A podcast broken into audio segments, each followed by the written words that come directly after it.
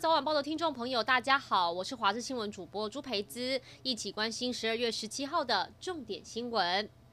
过马路真的要小心！台南六甲区一名六十二岁妇人推着放七个月大女婴的婴儿车，想穿越一条三叉路口，却被右方直行轿车撞上。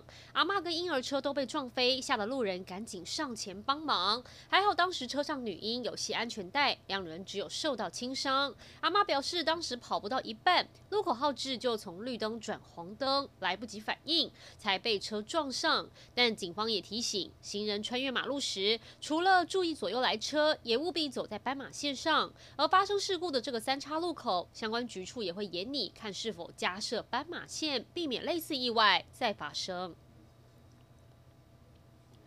国道一号园林路段发生货车火烧车，由于车上载满了衣服，火势一下就非常猛烈。林姓驾驶表示，当时他从台北批完衣服，准备再回彰化卖，开到一半就起火，为了抢救衣物，双手还被烧伤。由于起火点是在货车的车斗，初步怀疑可能是有用路人乱丢烟蒂，被风吹到车斗上，引发火势。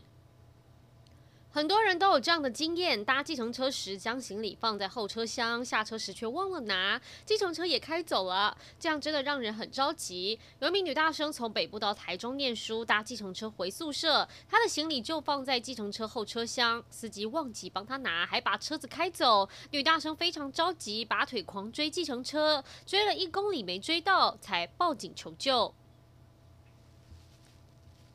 日本因为超强冷气团来袭，包含北海道跟以日本海一侧为中心的地区，这几天都降下大雪，气温也降到摄氏零度以下，甚至北海道富良野降到零下二十度。而群马县的山区，二十四小时降雪量也达到一公尺以上，刷新当地史上纪录。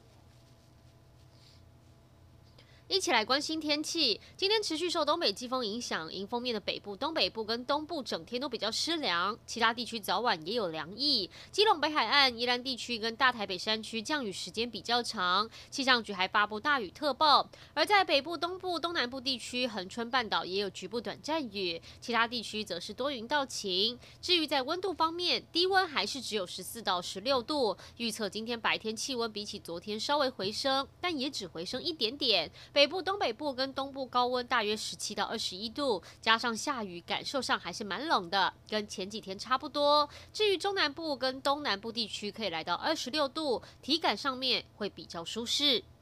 以上就是这一节新闻内容，感谢您的收听，我们再会。